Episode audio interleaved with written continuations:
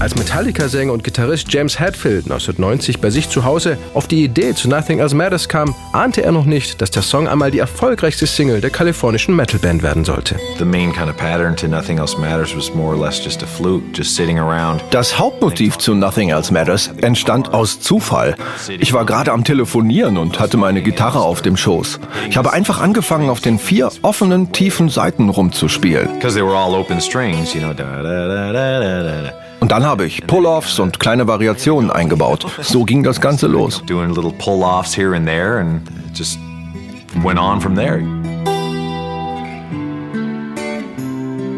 Das musikalische Gerüst war da.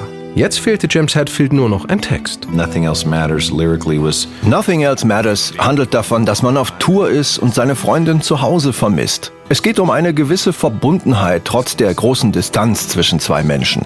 Natürlich sieht man im Leben viele Freundinnen kommen und gehen, aber die Leute fühlen sich von dem Song trotzdem immer noch angesprochen.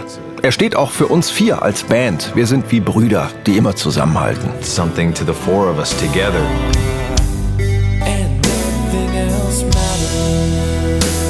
Anfang 1991 nehmen Metallica ihr neues gleichnamiges Album auf, das sich weltweit über 22 Millionen Mal verkaufen sollte. Wegen seines schwarzen Covers wird es später auch als Black Album bezeichnet. Neun Monate arbeiten sie akribisch an den neuen Songs und bleiben ihrem harten Stil treu.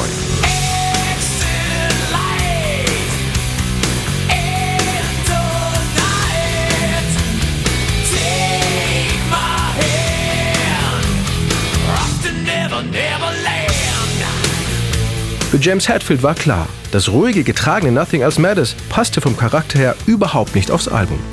Really no der Song war eigentlich nur für mich gedacht. Es sind meine Gefühle und er war viel zu persönlich und privat für die Band.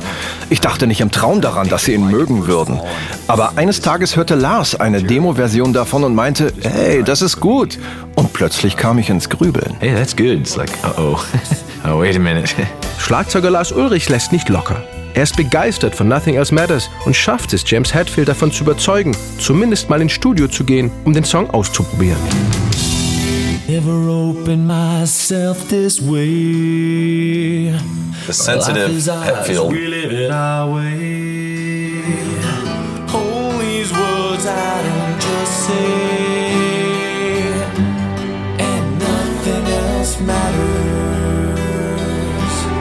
Ihr neuer Produzent Bob Rock schlägt der Band vor, das Lied noch mit Streichern zu veredeln. Am Anfang war Lars Ulrich noch skeptisch. Nothing Else Matters was just Nothing Else Matters war für mich der einzige Song auf dem Album, bei dem wir wirklich für alles offen sein wollten.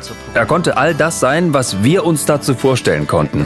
Als Bob ein Streicherarrangement ins Spiel brachte, war ich, sagen wir mal, interessiert. I certainly was open to it.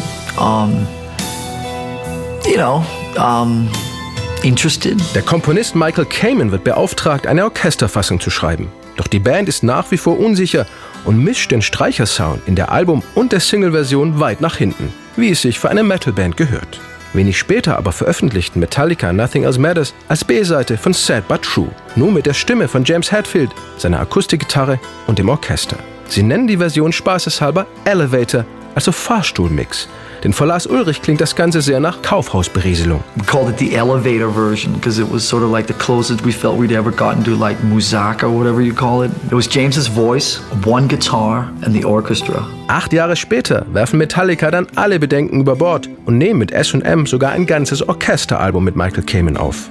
Das Original von Nothing Else Matters aber wird zum größten Hit für die vier Amerikaner.